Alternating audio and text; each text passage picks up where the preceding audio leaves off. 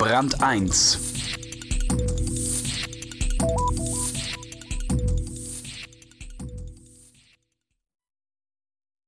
Bleiben wir beim nachdenklichen Teil dieser Jubiläumsausgabe. Wolf Lotter fragt sich, warum so viele, die vollmundig über Wirtschaft reden, keine Ahnung davon haben. Warum Wissen, Verstand und Aufklärung eine so kleine Rolle spielen, dass uns eine Kapitalismuskrise derart kalt erwischen kann. Warum wir so bereitwillig Opfer spielen. Ja, fragt man sich, wenn man ihm zuhört, warum eigentlich? Das Zeitalter der Lichter. Wie die Wirtschaft, so die Welt. Wer etwas verändern will, muss etwas wissen. Es lebe die Aufklärung. Fortschritt. Was ist Fortschritt? Schwere Frage. Einfache Antwort? Wenn wir etwas dazulernen. Wie kann man den Fortschritt bestimmen? Indem wir mal schauen, wie es früher war und wie es jetzt ist. Indem wir mal vergleichen, was wir wissen und was man früher so wusste.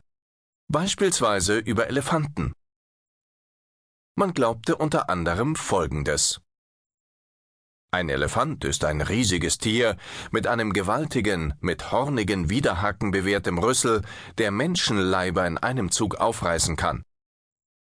Drei Schwänze, ebenfalls bestückt mit dolchartigen Dornen, hat das Monstrum. Zwei fürchterliche glühende Augen, die mordlustig blitzen. Einen in festem Stahl gerüsteten Soldaten zerreißt die Bestie mit einem Biss. Denn ihre Zähne sind scharf und lang.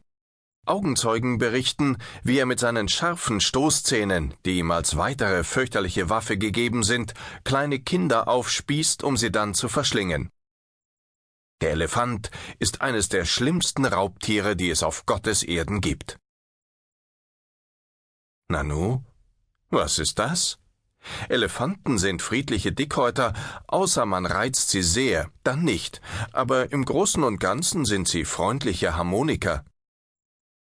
Wer soll die mehr von den blutrünstigen Tieren glauben, die wir sogar unseren Kleinen als Stoffvariante in die Wiege legen, weil sie so nett aussehen? Niemand. Ja, alles richtig, stimmt ja, aber vor 250 Jahren glaubten viele, was weiter oben steht. Und mehr noch.